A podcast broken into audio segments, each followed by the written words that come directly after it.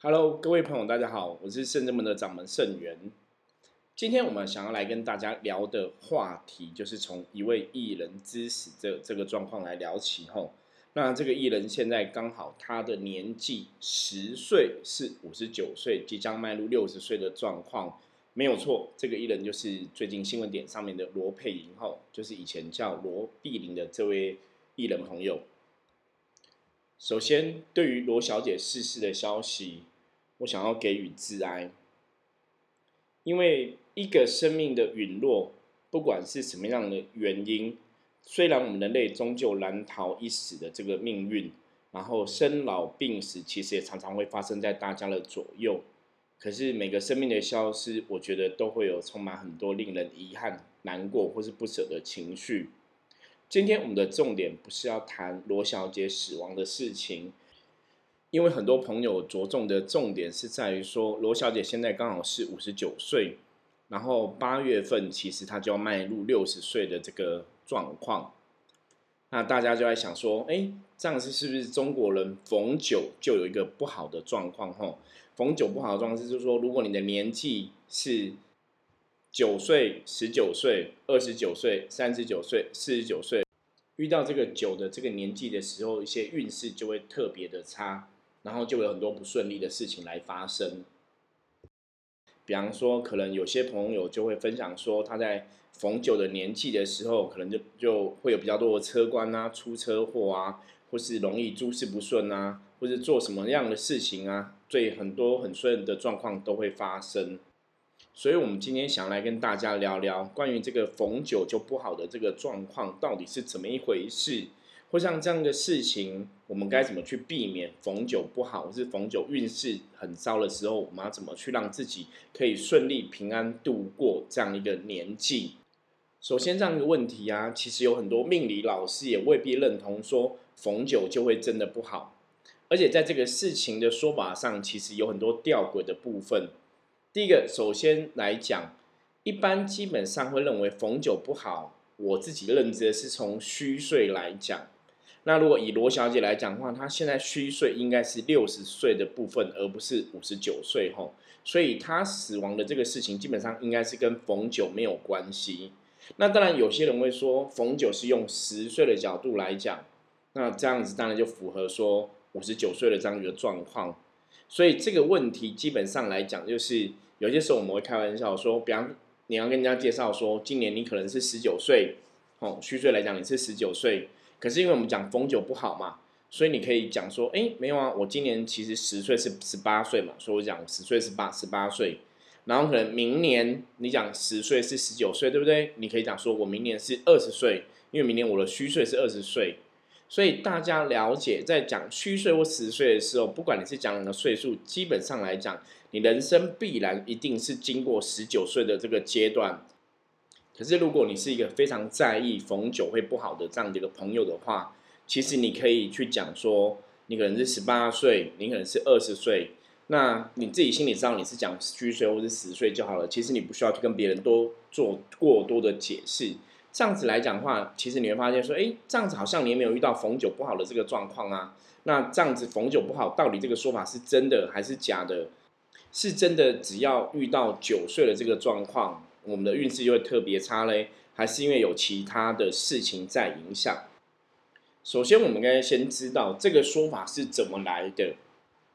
大部分来说，都是因为民间信仰或是风俗习惯，大家常常在这样讲，然后变成一个习俗，变成说习俗上面来讲话，逢九会不好。那为什么逢九不好呢？我们先来了解一下，在易经卜卦的部分呢，阳爻。哈，用乾爻来表示，阴爻用坤爻来表示，所以阳爻取了九的这个数字，阴爻取了六的这个数字。如果你是学过易经卜卦的朋友，你就会知道九跟六，所谓的用九或用六，指的就是这个卦象阳爻、阴爻的称呼。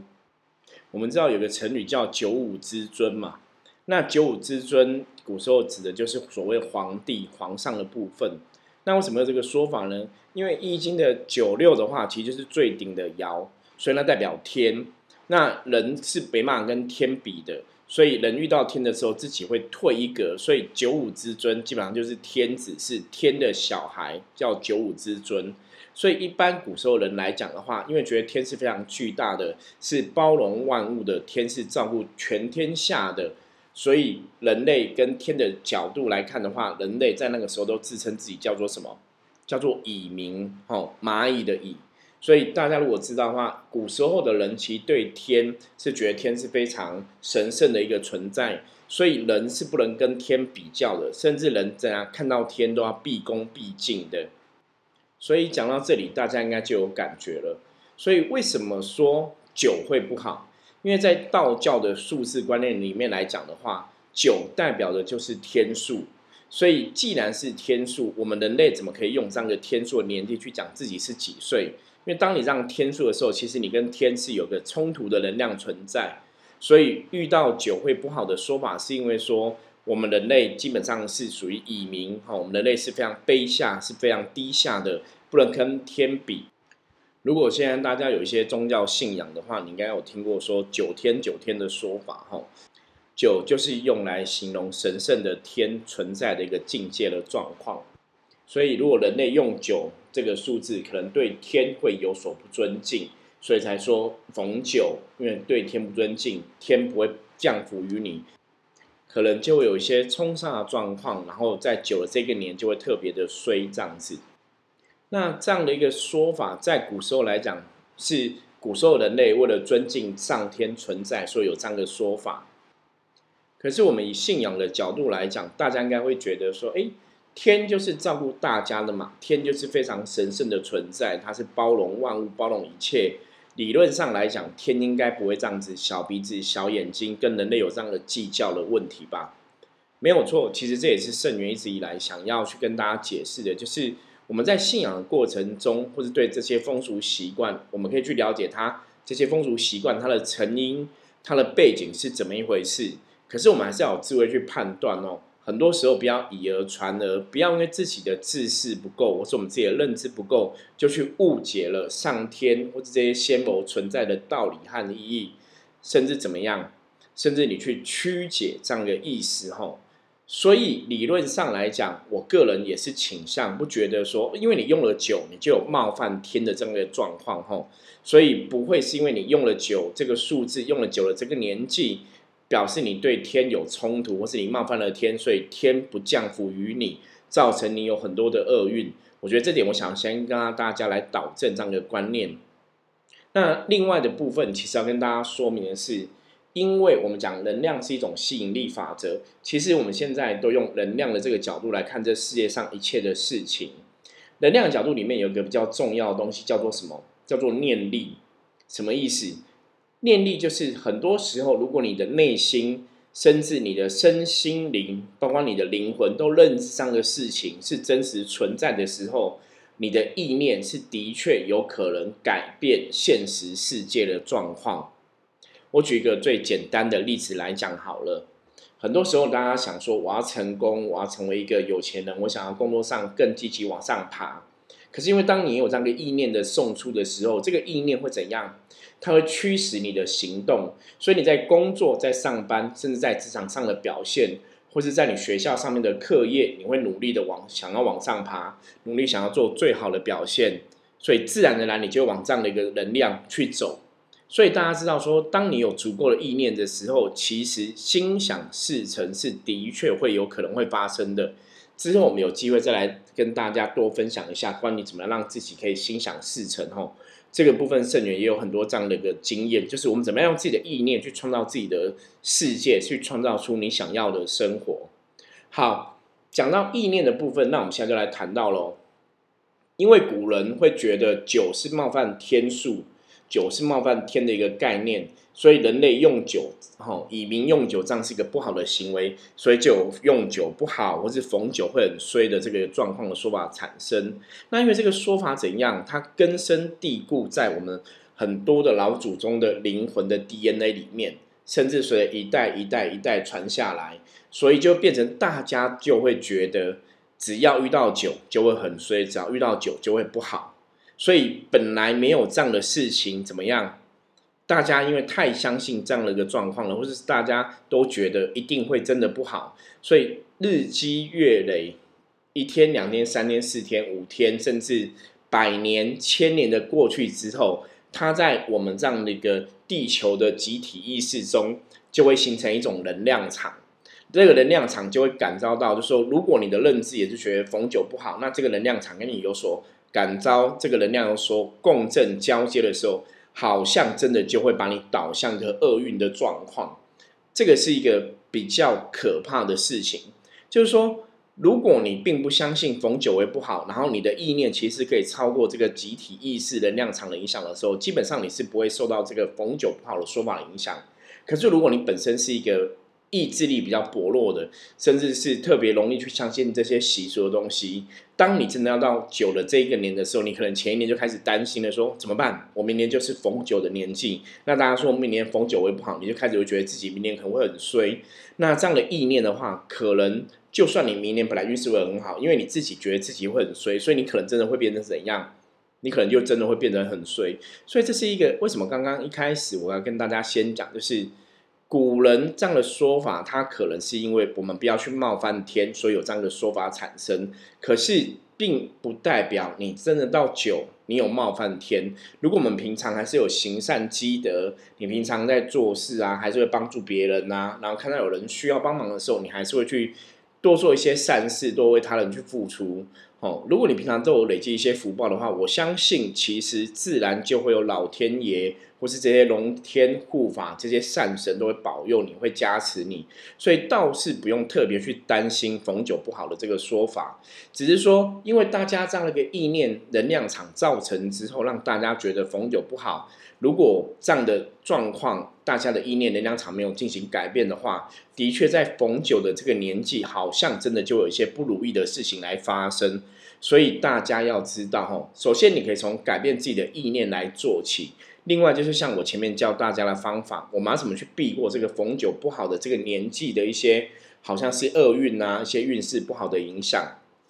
用的方法是怎么样？就是我刚刚前面讲过嘛，你要去讲说你的年纪，就是哎，我的年纪现在并不是九的这个年纪嘛，不管我是从十岁或虚岁来讲。其实你是可以跨越九的这样一个年纪的一个说法哈，所以自己内心要足够力量去建立这样的部分。那另外一部分来讲，民俗上可以怎么做啊？包括圣正们也很常用这样的做法，就是说，如果真的有客人、有朋友真的觉得他明年是一个九的这个岁数的时候，会担心明年的运势比较不好，我们就会建议他可以先来进行象棋占卜的部分，或是你可以去找一些老师来算命。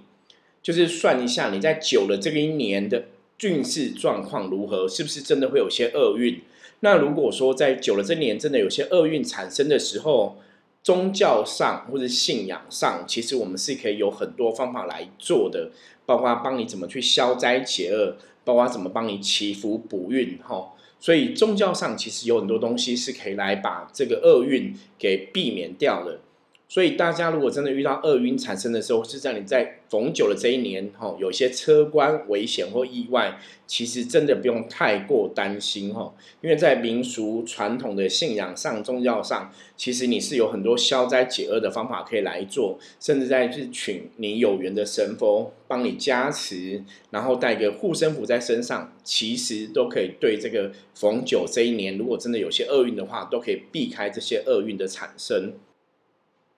还有我们在九的这一年呢，其实还是要提醒大家，就是因为集体的能量场有这样的一个影响力存在，所以我们在九这年基本上我们可以怎样，在你行事哦，在你做事情与他人互动，或者在在你工作上、生活上，其实都还是要多多的谨慎哦，多多的小心。也就是说，在这样一个年纪的时候，如果大家行事举止都谨慎小心。我相信也可以避开很多很多不好的灾难，因为我们人类自古以来其实都有趋吉避凶的能力或感应，只是有一些时候我们太不相信自己的直觉了吼。所以如果说你在逢九的这个年纪的时候，有些时候你要做某些事情的时候，哎，你可能当下有个直觉，觉得这样好像不太好，这样好像会有些危险发生，那你就要特别的谨慎哈，去在乎你这个直觉。也许真的是冥冥之中，你的灵性、你的直觉、你的第六感，告诉你一个什么样的事情，要帮助你去避过这些灾厄，